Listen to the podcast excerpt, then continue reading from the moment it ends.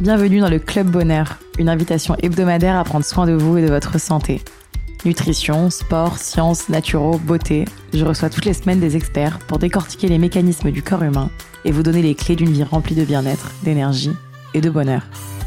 Je m'appelle Angélique et je suis la cofondatrice d'Épicure, vos programmes de vitamines, plantes et minéraux personnalisés.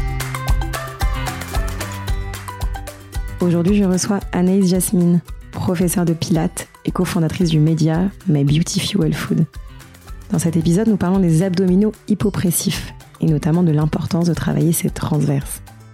Elle nous détaille tous les bienfaits de ces exercices, de leur lien avec les pilates, et nous explique étape par étape comment pratiquer l'exercice le plus trendy du moment, le stomach vacuum. Vous êtes prêts à aller mieux?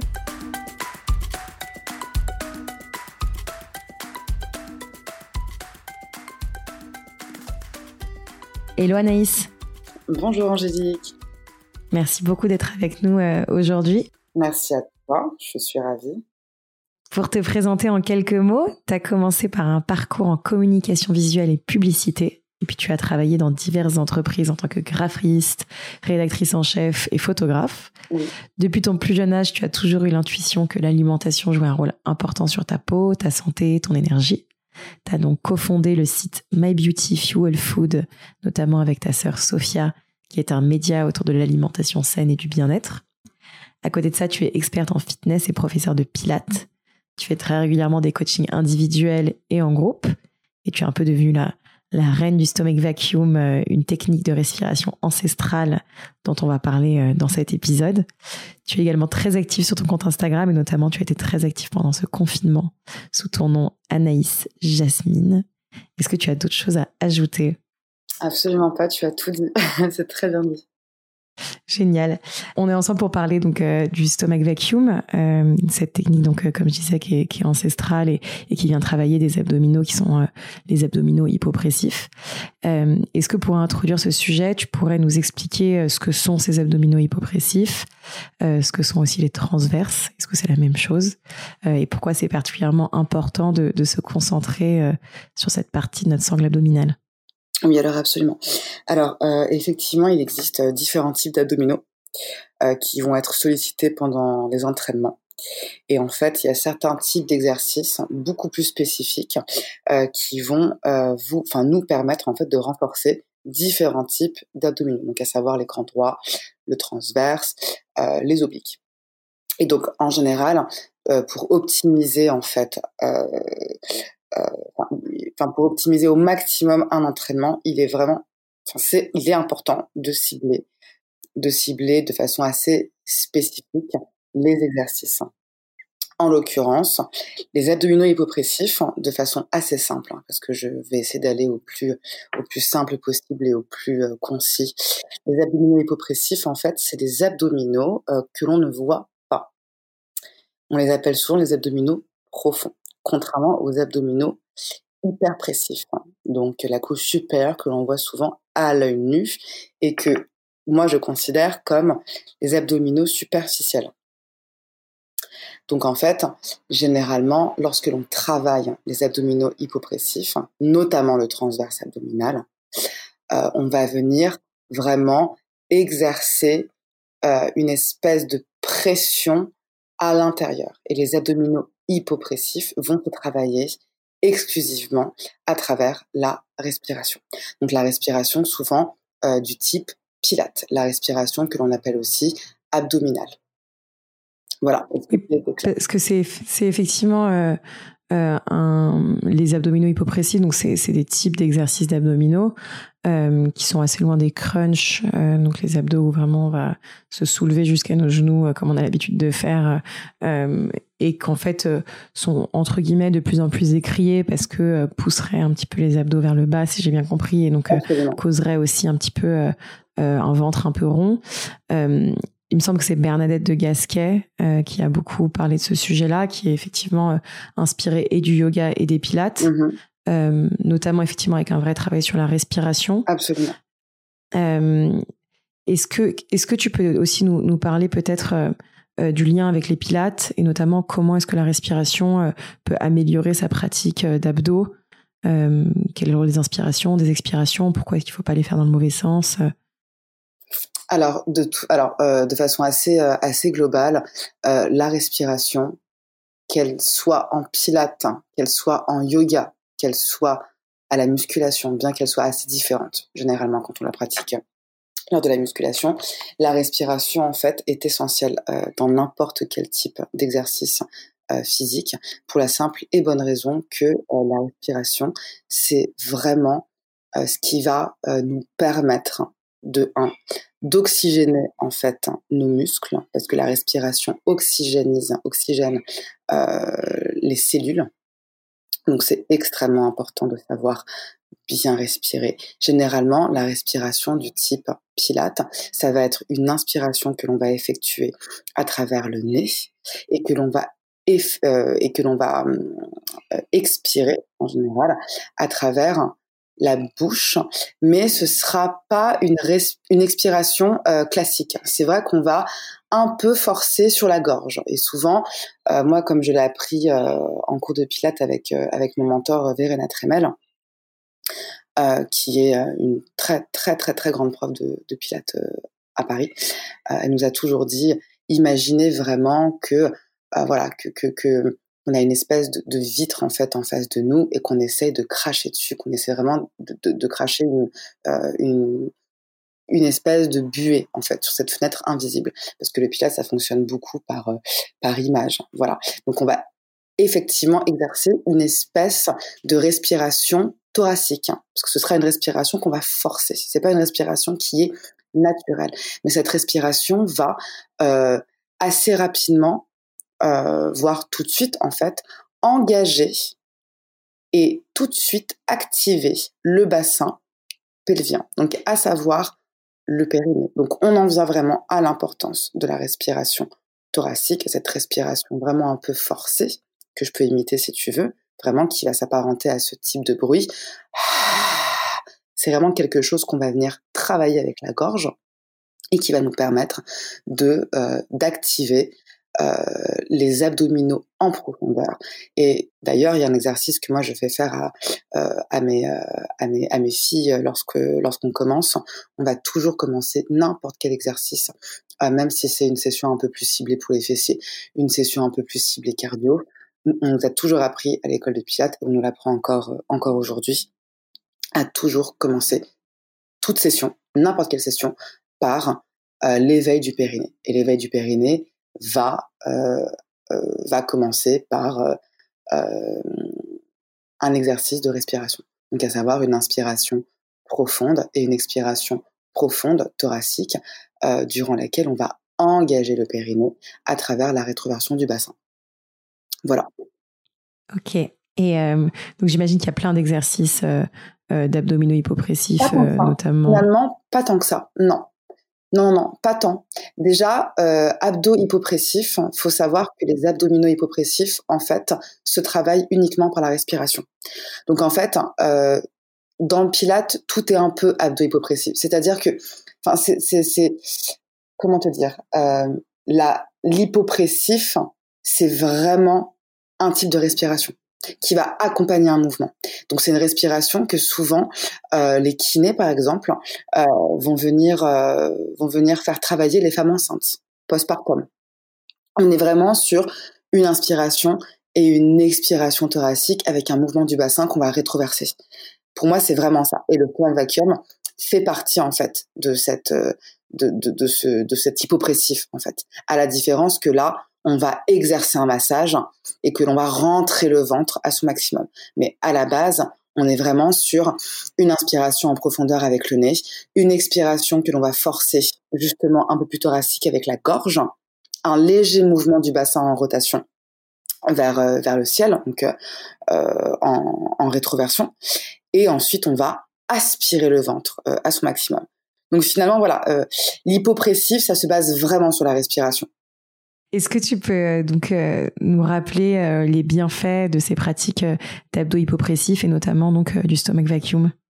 Alors, bah alors tout simplement, le stomach vacuum et les abdominaux hypopressifs vont permettre à la fois d'améliorer en fait la posture et surtout d'obtenir un ventre plat et ferme et une taille un peu plus affinée.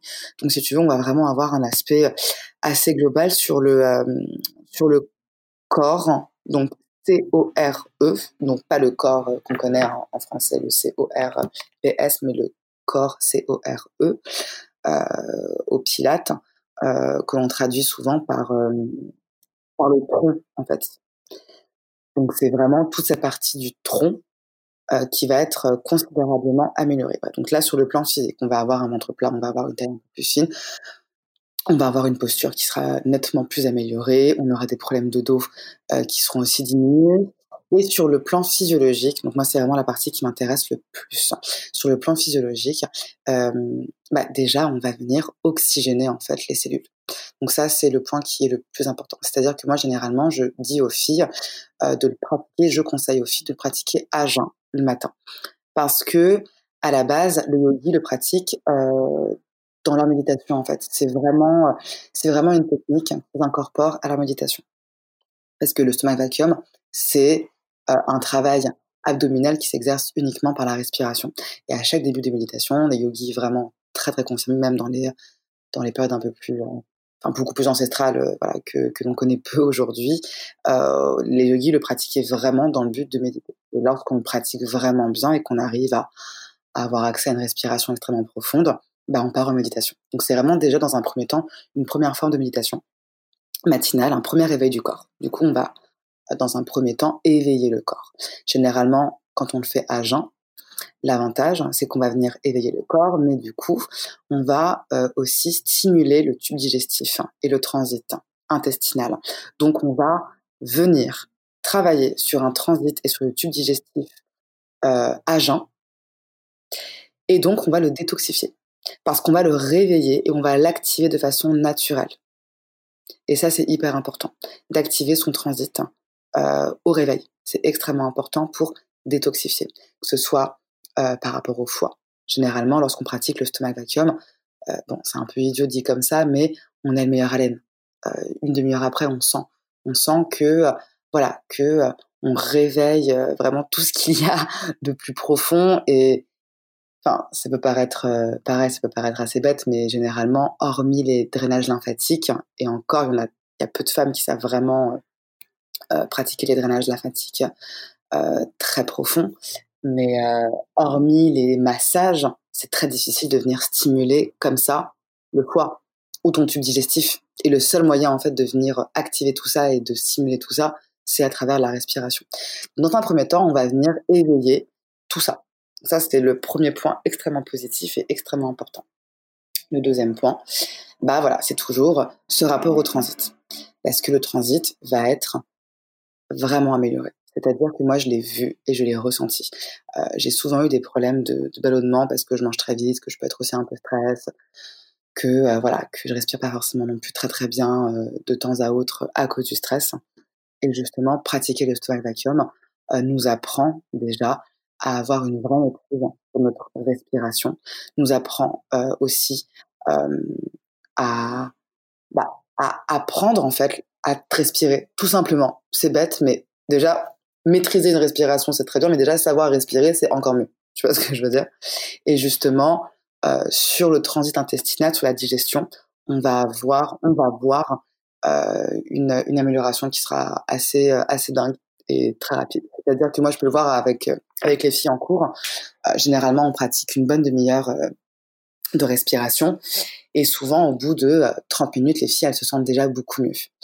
Et le dernier point positif, même si on a quand même beaucoup, mais je vais essayer d'aller au plus au plus au plus straight to the point, comme on dit. et le dernier point, ça va être d'optimiser en fait la séance abdominale. C'est-à-dire qu'on va ressentir en fait, on va ressentir beaucoup plus ces abdominaux, on va réussir à engager davantage. Et pour faire un petit point sur le terme engagé, parce que souvent on me le dit beaucoup pendant mes cours, moi je viens d'une formation de pilates assez puriste, donc euh, une des meilleures de Paris.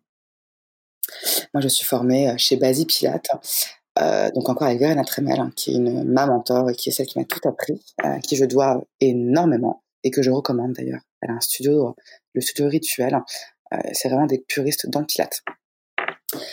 Et euh, Verena nous a toujours appris à ne jamais, euh, enfin, à faire la distinction entre contracté et engagé. Souvent, on entend beaucoup euh, gainer, serrer les abdos, serrer le périnée. euh, contracter les abdos, contracter le périnée. Moi, c'est vrai que tu n'entendras jamais parler de ça. Tu n'entendras jamais utiliser ces termes-là, qui sont des termes, je trouve déjà euh, assez forts. Et lorsque tu pratiques en fait la contraction et l'activation, tu vas euh, en fait agir sur tes abdominaux de façon complètement différente, mais complètement différente. C'est-à-dire que lorsque tu contractes tes abdominaux, tu vas vraiment effectuer une pression où tes abdominaux du coup vont se resserrer, vont se contracter en eux. Tu vois, et tu vas vraiment juste cibler tes abdominaux. Lorsque l'on engage les abdominaux, lorsque l'on engage le périnée automatiquement, on va activer et on va stimuler et solliciter le plancher pelvien. Donc à savoir le périnée, le transverse, abdominaux profonds, abdominaux superficiels. Et c'est là où le travail en profondeur est intéressant. Et c'est là où le travail est vraiment bien effectué. Et moi, je l'ai montré aux filles, je, je, leur ai demandé de d'engager et de contracter. Et ça n'a rien à voir. Et pareil, on entend beaucoup de professeurs de pilates, euh, euh, à juste titre, hein, euh, parler de toujours serrer le périnée. Allez les filles, on serre le périnée, on serre le périnée. Oui, il faut engager le périnée, il faut activer le périnée. Mais si on serre trop le périnée, si on serre trop les abdos, bah justement, à l'inverse, en fait, on peut subir euh, bah, l'inverse de ce que l'on recherche. C'est-à-dire que moi, j'ai euh, j'ai des filles que je coach aujourd'hui, justement, euh, qui justement, euh, euh, à force d'avoir trop serré leur périnée, dû à leurs années par exemple de danse ou dans des cours de pilates un peu trop extrêmes, et ben justement aujourd'hui euh, elles deviennent incontinentes. Elles n'arrivent plus euh, à maintenir le périnée. Elles n'arrivent plus à le maîtriser. Donc c'est pour ça il y a toute une euh, comment dirais-je Il y a toute une un équilibre en fait à avoir parce que tout est aussi extrêmement intuitif. Donc il faut s'écouter. C'est pour moi ce qui est le plus important. Et voilà, donc c'était un peu la, petite parenthèse sur l'activation et sur l'engagement des abdominaux. Ouais, non, mais c'est effectivement très intéressant à savoir parce que quand on sort de cours de salle de sport, euh, d'abdos fessiers, où effectivement parfois on peut faire un peu des erreurs de posture et de respiration, euh, c'est vrai que c'est bien de remettre euh, les points sur les i. Euh, pour retourner sur le thème du stomach vacuum, est-ce que du coup tu peux nous expliquer euh, je sais que c'est difficile à l'oral sans montrer, mais j'espère que les gens iront se renseigner après via des vidéos. Euh, comment on pratique le stomach vacuum? Alors, comment on pratique le stomach vacuum? Euh, De façon assez simple, on peut le pratiquer sur le dos, on peut le pratiquer à quatre pattes en reprenant un petit peu la posture du cat, euh, stretch, pour ceux qui connaissent la posture de, en yoga. Le cat stretch, euh, qui consiste à inspirer euh, en remontant les abdos dos rond et en expirant en stretchant la nuque. C'est comme ça que je le vois, le cat stretch. Donc, on peut l'effectuer euh, à quatre pattes, on peut l'effectuer sur le dos et on peut l'effectuer aussi sur les genoux et debout. Moi, généralement, je la prends, euh, je la prends sur les genoux et ensuite je le montre debout parce que j'ai beaucoup plus de facilité sur les genoux et debout que à quatre pattes ou allongé. Donc en fait, la technique est à la fois assez euh, assez simple et à la fois assez subtile. Euh, j'ai écrit un article d'ailleurs sur le stand vacuum c'est My Beautiful Food où j'ai vraiment essayé, pareil, de l'expliquer le plus simplement possible. Mais ça va être, euh, dans un premier temps, on va inspirer profondément, on va se grandir, on va avaler le nombril, on va aspirer le nombril, on va se grandir, on inspire. À l'expiration, toujours avec la gorge. Donc on essaie toujours de d'imaginer cette petite vitre invisible euh, en face de soi et on essaie de cracher euh, avec la gorge, de, de, de, cracher un peu cet air tiède euh, avec la gorge sur cette vitre. Donc on va inspirer, on va expirer. À l'expiration, on peut rétroverser ou pas le bassin. Moi, souvent, je propose aux filles de rétroverser le bassin parce que elles vont sentir en fait leur abdomen et leur transverse travailler beaucoup plus. Il y a des profs de danse qui n'aiment pas ça, qui partent du principe que rétroverser le bassin euh, va euh, dénaturer en fait la posture. Moi, j'arrive à le faire de deux façons. Parce que j'ai beaucoup de facilité à le faire. Mais pour moi, quand on débute dans le stomach vacuum, je trouve que c'est beaucoup plus facile en fait de rétroverser le bassin parce que lorsque l'on rétroverse le bassin, on va monter le pubis, donc on va avoir une espèce de, de posture on va se retrouver beaucoup plus courbé. Et lorsque l'on est courbé, bah, je trouve que c'est beaucoup plus simple en fait d'aspirer le ventre vers le haut. Voilà, c'est personnel. Et souvent, les filles préfèrent aussi rétroverser le bassin et se courber encore plus. Mais après, voilà, au bout d'un moment, on peut le pratiquer euh, debout, euh, sans se courber. Voilà. Mais moi, je trouve que les premières bases euh, d'un stomac, c'est inspirer, expirer, cette petite air tiède par la gorge, rétroverser le bassin, se courber davantage, on expulse toute l'air à son maximum. Et là, dès qu'on n'a plus d'air, on aspire le ventre, on se retrouve en apnée, on essaye plusieurs fois de l'aspirer au maximum. Donc on va pareil, on va imaginer en fait que on aspire tellement le ventre qu'il va venir se coller contre la colonne vertébrale. Donc pareil, ça c'est un peu l'image, c'est l'imagerie. Euh, dans un premier temps. Et une fois qu'on a ça, une fois qu'on a vraiment les côtes qui ressortent à leur maximum et que le ventre est extrêmement aspiré, on va ensuite venir travailler le massage.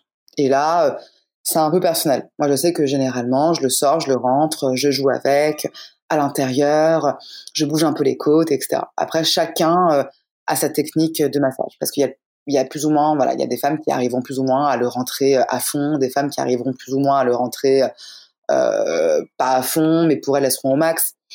Donc voilà. Après, après voilà, on s'écoute, on va toujours au maximum de, ses capacités et, et voilà. Et à quelle fréquence est-ce qu'on peut le pratiquer Pendant combien de temps Il faut faire combien de respirations alors il faut tenir combien de temps Et euh, combien de fois par semaine ou combien de fois par jour? Alors, euh, moi, je conseille de pratiquer le stomach vacuum tous les jours. En fait, pour moi, le stomach vacuum, c'est vraiment une, euh, c'est vraiment une, une technique à, incorporer dans sa routine de vie, en fait. Donc, pour moi, tu peux le pratiquer tous les jours. Moi, d'ailleurs, je le pratique tous les jours. Je le pratique tous les jours, 15, 20 minutes. Il y a des gens qui vont se réveiller, boire leur thé, lire un magazine, bah moi, je vais me réveiller et pratiquer le stomach vacuum pendant 20 minutes. Il y a d'autres gens qui vont euh, méditer. Bah moi, ma, méditation va être aujourd'hui euh, le stomach vacuum. Donc tu peux vraiment le pratiquer tous les jours. Euh, moi, je, enfin moi, je préconise et je recommande 15 à 20 minutes généralement pour bien ressentir les effets. Parce que généralement, quand tu te réveilles, t'es un peu, voilà, t'es, un peu dans le gaz. Donc le temps, tu vois, de, euh, de récupérer le mouvement, de, de, de le comprendre, de te, de te l'approprier, ça prend allez, 5-10 minutes. Et après, le, après, au d'un moment, quand tu comprends le mouvement, c'est cool parce que tu te mets à jouer un petit peu avec. Et donc là, t'as pas trop de limites. C'est-à-dire qu'il n'y a aucune contre-indication sur le stomach vacuum, ou du moins très, très, très, très peu. Pour les cardiaques en général, bon, et pour les personnes qui sont pas agents. Voilà. Et la particularité, enfin surtout la spécificité du stomach vacuum, c'est qu'il faut la pratiquer agent. C'est vraiment euh, la seule chose que je que je préconise vraiment, vraiment, vraiment, c'est d'être agent. Parce que vu qu'on va travailler euh, bah, le transit intestinal, si on a mangé avant, euh, c'est pas hyper agréable, il y a moyen qu'on vomisse quoi. Mais comme n'importe quelle séance de sport en général, c'est rare euh, d'arriver à une séance de sport avec le ventre plein ou en ayant mangé même une heure avant. C'est pas recommandé du tout. voilà, mais tu peux pratiquer le stomach vacuum tous les jours, 15 minutes. 15 à 20 minutes, une demi-heure. Tu peux l'intégrer à ta routine sport, tu peux l'intégrer à ta routine matinale, tu peux l'intégrer à ta routine euh, abdominale, tu peux l'intégrer à ta routine méditation. Voilà, c'est vraiment, euh, c'est vraiment comme tu veux. Mais moi, je recommande en général de le pratiquer tous les jours. Et euh, pour effectivement rappeler les bienfaits, ça aide à avoir un ventre plat et perdre le petit le petit bidon qu'on peut avoir. Alors, effectivement. Alors j'aimerais être voilà, c'est une très bonne question. Non, on ne perd pas le petit bidon, justement. Le stomach vacuum n'est pas une technique miracle, n'est pas une technique magique. Le stomach vacuum, en fait, va nous permettre de vraiment euh, avoir euh, cet impact très positif, euh, ce bienfait très positif sur l'ensemble de la sangle abdominale parce qu'on va renforcer intégralement et profondément la sangle abdominale. Donc, en fait, il faut imaginer que c'est comme si on allait plaquer en fait tous les organes à l'intérieur. Donc à force de les plaquer, bah dis-toi qu'ils rentrent. Voilà, de pour parler un peu euh, comme si je m'adressais à une enfant. Tu vois ce que je veux dire Mais à côté de ça, euh, le petit bidon justement que tout le monde souhaite perdre, c'est uniquement dans l'assiette. On ne perd pas euh, la masse la masse graisseuse. le stomach vacuum ne te permet pas de brûler des calories sur le plan vraiment du bidon qu'on veut perdre. On ne perd pas de calories à proprement parler. On détoxifie, c'est différent. Si tu veux perdre le petit bidon, effectivement, ce sera uniquement dans l'assiette. C'est comme il y a plein de nanas qui parlent souvent des abdominaux pour perdre du ventre. Ça aussi, c'est euh, euh, comment on dit des idées reçues en fait. On ne perd pas euh, du ventre grâce aux abdos. Les abdominaux te permettent de renforcer la sangle abdominale. Et ça, c'est vraiment des idées reçues qu'il faut impérativement bannir en fait des sites, qu'il faut bannir des magazines, qu'il faut qu'il faut bannir des, des, de tous les gros titres que l'on voit parce que c'est faux. En fait, les abdominaux ne te permettent pas de perdre du ventre. En fait, tu vas renforcer la sangle abdominale. Donc, tu vas effectivement renforcer, aplatir ce qu'il y a en profondeur, mais la couche superficielle euh, de gras, tu vas la perdre uniquement grâce à ton assiette et grâce au cardio en fondant. Donc, grâce à la corde à sauter, en courant. Voilà, c'est là où tu vas vraiment perdre le gras. C'est là où tu perds de l'eau. Mais on ne perd pas euh, du gras grâce au stomach vacuum. Ce n'est absolument pas l'idée. On renforce, on aplatit le ventre, on affine la taille certes, mais par-dessus, il faut, comme dans tout en fait, comme dans tout, il faut avoir une alimentation qui soit équilibrée. Euh, il faut consommer un maximum de protéines blanches. Il faut consommer un maximum de légumes. Il faut consommer un maximum d'antioxydants. Euh, et il faut surtout, euh, voilà, faire du sport assez régulièrement. et encore, pour moi. Mais en tout cas, sur le ventre, on est, on est d'accord que ça peut aider sur les ballonnements ou sur la sensation ah, d'avoir un ventre qui est ah gonflé. C'est un remède. Pour moi, c'est vraiment un remède miracle en fait, magique sur ce plan-là, vraiment sur le plan euh, vraiment euh, interne, tu vois, sur le plan ouais, transit, constipation, ballonnement. Sur le plan physiologique, oui, ça va aider les ballonnements, même les femmes qui ont des règles très douloureuses. Moi, je sais que je le pratique souvent euh, le premier jour de mes règles, ça me fait énormément de bien. J'arrive à ne plus être hyper ballonnée pendant mes règles.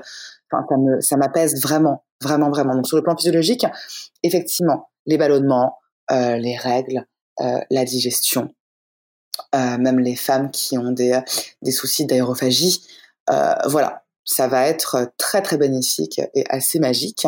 Sur le plan de l'aspect physique, on va effectivement observer une diminution de son tour de taille, on va observer aussi une diminution de l'aspect un peu global du ventre, parce qu'on va vraiment venir renforcer en profondeur la sangle abdominale, donc on va aplatir tout ça, parce qu'on va plaquer tout ça euh, sur les, organes, mais en aucun cas on perd la graisse du ventre. Ça, c'est vraiment quelque chose.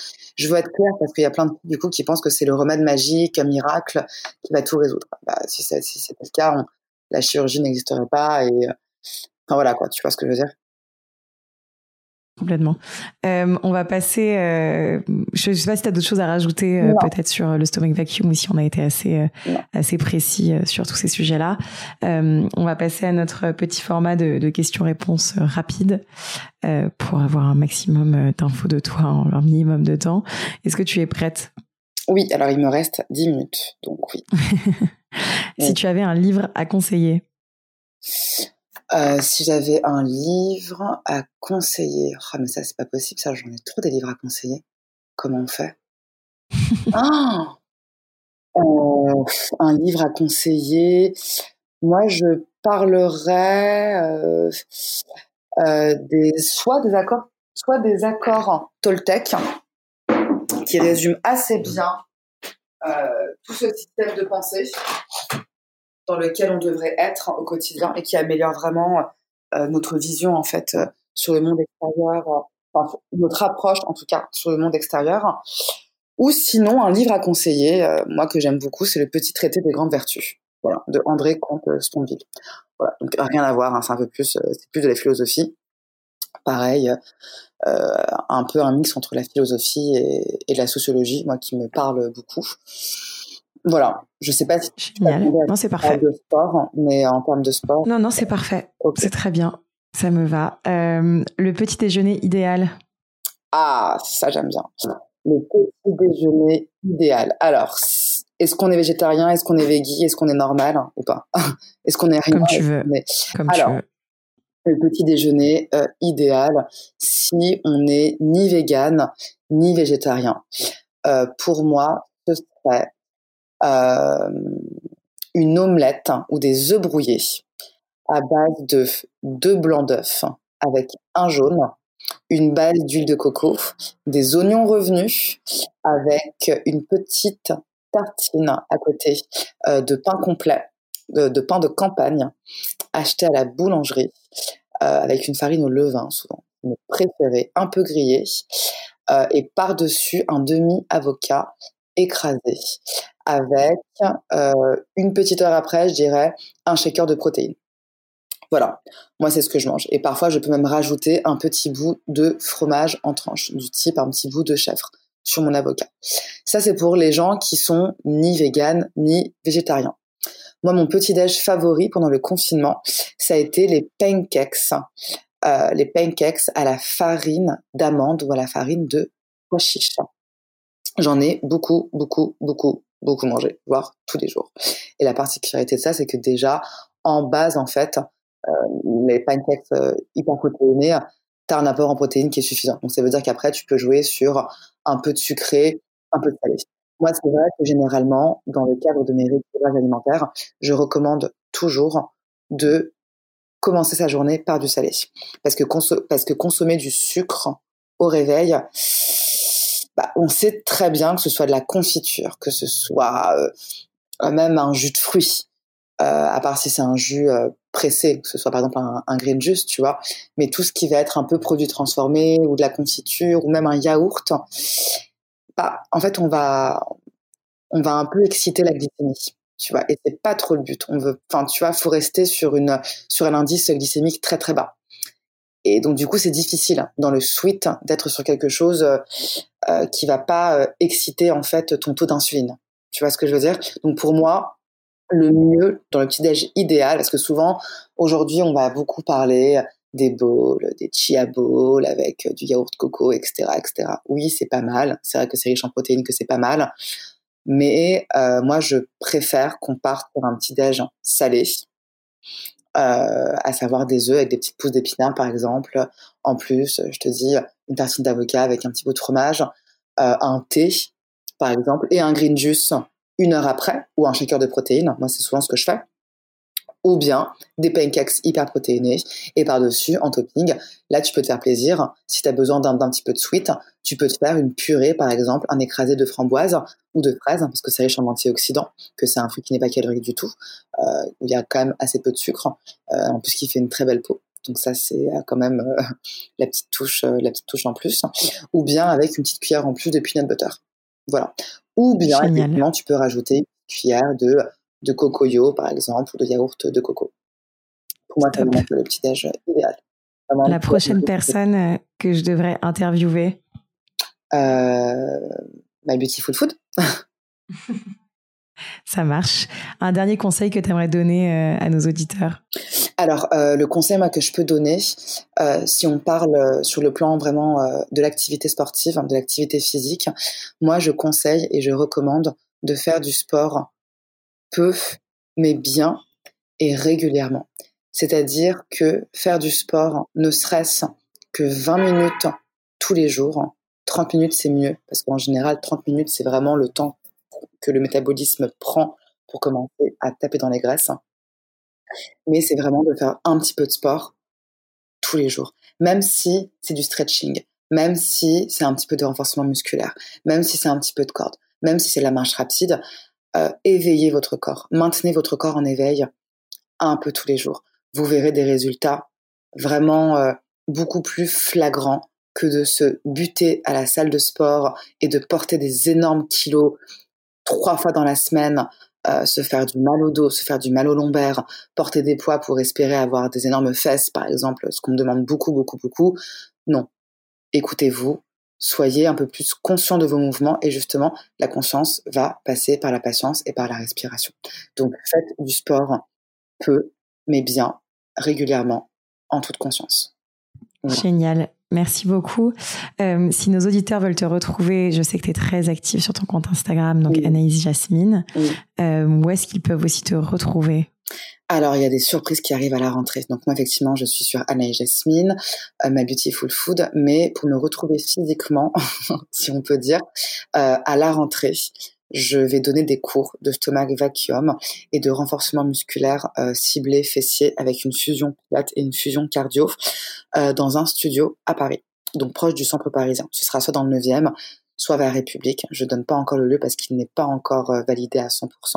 Dès que j'aurai les informations, elles seront mises sur Instagram, mais à la rentrée, il faudra me retrouver euh, deux matinées par semaine sur des créneaux de 7h30 à 9h30 dans des studios pour pratiquer avec moi une demi-heure de stomach vacuum et une demi-heure d'abdominaux hypopressifs sur une playlist hyper cool. Euh, ce sera limité à 15 personnes. Il faudra s'inscrire assez rapidement. Je donnerai les informations en temps et en heure sur mon compte Instagram. Mais voilà, je serai présente du coup enfin en studio régulièrement et a priori ça pourrait être dans le 9e ou vers Bonne Nouvelle. Voilà, c'est un peu génial et pas encore sûr mais euh, ce sera en tout cas dans le concours parisien. Voilà.